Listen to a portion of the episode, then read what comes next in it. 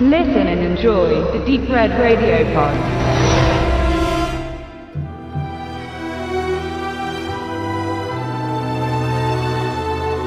Carrie ist eine Regiearbeit von Regisseurin Kimberly Pierce, die bisher wahrscheinlich als bekanntesten Film Boys Don't Cry vorzuweisen hat. In den Hauptrollen Chloe Grace Moretz, Kick-Ass 1 und 2 Dark Shadows Let Me In als Carrie White und als ihre Mutter Margaret White Julian Moore, The Hours, Hannibal, Big Lebowski. Bevor ich zum Remake komme, noch ein kurzer Rückblick auf die Vorgeschichte der Entstehung. Stephen King hatte damals Anfang noch als Lehrer den unverendeten Roman Carrie bereits äh, im Mülleimer versenkt, weil er ihn für nicht würdig hielt und seine Frau musste ihn erstmal mit Nachdruck überreden, das ganze Ding dann doch fertig zu schreiben, was letztendlich seine Karriere begründen sollte, denn 1973 wurde dann Carrie als erstes von seinem Roman veröffentlicht. Es war nicht sein erster, aber der erste veröffentlichte.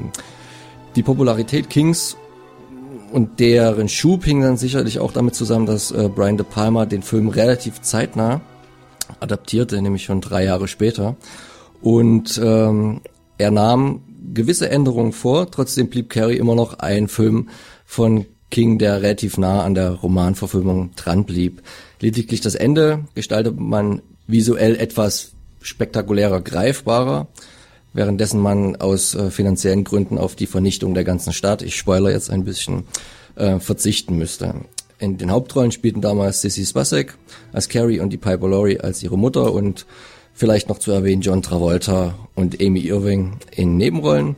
Letztgenannte ist übrigens für die Hardcore Insider die Frau von Steven Spielberg, also die zeitweise Frau von Steven Spielberg gewesen, der damals auf Empfehlung von äh, De Palma ans Set kam, der sagt, ich habe da eine Menge hübscher, nackter Mädels rumlaufen. Steven, das wäre auch was für dich.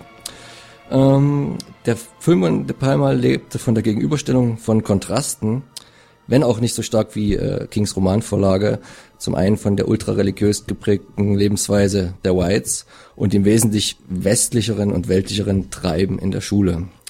So hat der ganze Film und auch die Inszenierung De Palmas etwas sehr voyeuristisches, in der Beobachtung zum Beispiel der Absolventinnen, die halt alle nicht umsonst äh, von 25-jährigen Darstellern gespielt wurden. Ähm, und ist wie De Palma üblich sehr visuell ausgefeilt. Er sagte, das ist sein durchdachtester Film, dadurch, dass er mehr als sieben Monate Zeit hatte, diesen zu verwirklichen, da die Finanzierung lange Zeit nicht stand. Er benutzt halt wieder sehr oft und gerne sein Splitscreen und stellt in diesem auch gerne nah und fern beides allerdings scharf, im Gegensatz zu vielen anderen Filmen, gegenüber. Die Charaktere waren weitestgehend überzeichnet und auch irgendwo überspielt, sodass viele beim Dreh der Darsteller dachten, es handelt sich eigentlich um eine Comedy und waren dann am Ende relativ überrascht, dass es gar nicht so witzig gemeint war. 99 kam dann eine relativ schlechte Fortsetzung Carrie 2 Die Rache und nur drei Jahre später ein Remake schon fürs US-Fernsehen, was als möglicher Serienpilot äh, herhalten sollte. Die Serie wurde aber nie realisiert. Ja, kommen wir zum obligatorischen äh, Remake. Dieses war heiß ersehnt in Fankreisen und hat aber wie so oft einen schweren Stand.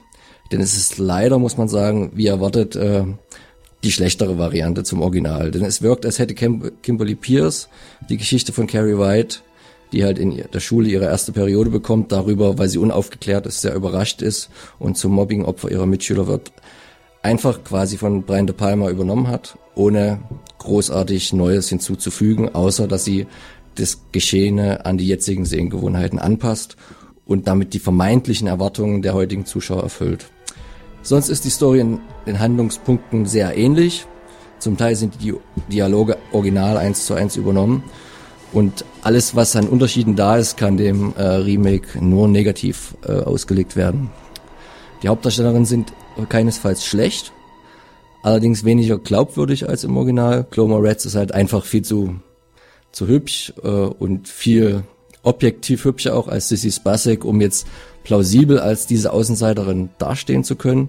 Und Julian Moores Darstellung als Mutter, die halt viel bodenständiger, energischer, düsterer, obsessiver ist, ist aber dann wiederum so übersteigert, dass sie bei einem deutschen Publikum, wie wir es live in der Sneak Preview erlebten, eher zum Lachen anregte als halt zum Nachdenken über diesen religiösen Wahn.